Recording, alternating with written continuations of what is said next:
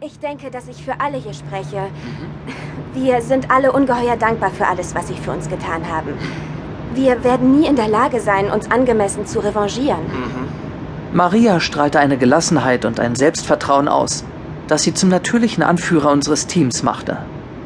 Es war leicht ihr zu vertrauen und sie hatte ihr Leben schon immer Jesus widmen wollen, seit sie noch ein kleines Mädchen gewesen war. Es gibt da etwas, das ich Sie fragen wollte. Ja, Maria? Im Fernsehen im Hotel gestern liefen ein paar Sendungen, Dokumentationen. Ich fand sie verwirrend und ich frage mich, ob Sie vielleicht mehr darüber wissen. Zum Beispiel? Die erste war über das Klima, wie es sich verändert und aufgrund welcher Ursachen. Ich meine, dass Sie es Treibhausgase genannt haben. Ja, Kohlendioxid, Methan, denke ich. Gase, die von Autos, Flugzeugen und Fabriken produziert werden. Sie sammeln sich in der Atmosphäre, das Sonnenlicht wird eingesperrt und die Erde erwärmt sich. Und das Ganze führt zu Trockenperioden, Überschwemmungen, Hungersnöten und Umweltkatastrophen. Jeremy Taylor war der Älteste in unserem Team, fast schon 30 zu jener Zeit. Er war ruhig, schlank, blond und ein wenig düster und schwermütig. Für ihn ging es nur um das Ende der Zeiten. Alles deutete darauf hin, dass die Apokalypse kurz bevorstand. Er hatte einige Semester Medizin studiert und so war ein Teil seiner Aufgabe in unserem Team die medizinische Versorgung. Auch trug er in der rechten Gesichtshälfte ein großes Muttermal, das man auch Feuermal nannte.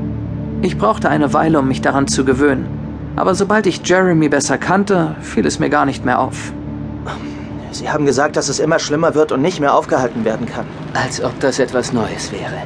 Das ist alles pseudowissenschaftliches Kauderwelsch. Wir hatten schon immer Trockenperioden, Überschwemmungen und Hungersnöte. Was ist jetzt so neu daran? Wissenschaftler. Sie arbeiten immer weiter an ihren Grundlagen und Theorien. Den wichtigsten Beweis von allen jedoch, auf diesem Auge sind sie blind. Die Bibel. Das allein sollte dir zeigen, was davon zu halten ist. Das war Roger. Roger Cotton. Nur Muskeln und Halsstarrigkeit.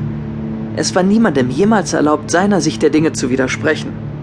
Gott erschuf unseren Planeten vor 6000 Jahren. Und wenn jemand wagte, Charles Darwin oder Evolution oder Dinosaurier auch nur zu erwähnen, würde er wie eine Furie dazwischengehen und das Gespräch rasch in seinem Sinne beenden. Ich war froh, dass wir auf derselben Seite standen. Er rauchte eine Maiskolbenpfeife. Und wenn die Diskussionen etwas hitziger wurden, hatte ich stets die Befürchtung, dass er damit jemandem die Augen ausstach. Aber trotz seines bullenhaften Auftretens hatte er auch seine Marotten. Er liebte Tiere, aber nichts Gewöhnliches wie Katzen oder Hunde oder Pferde. Er bevorzugte Eulen und Klammeraffen. Und Füchse.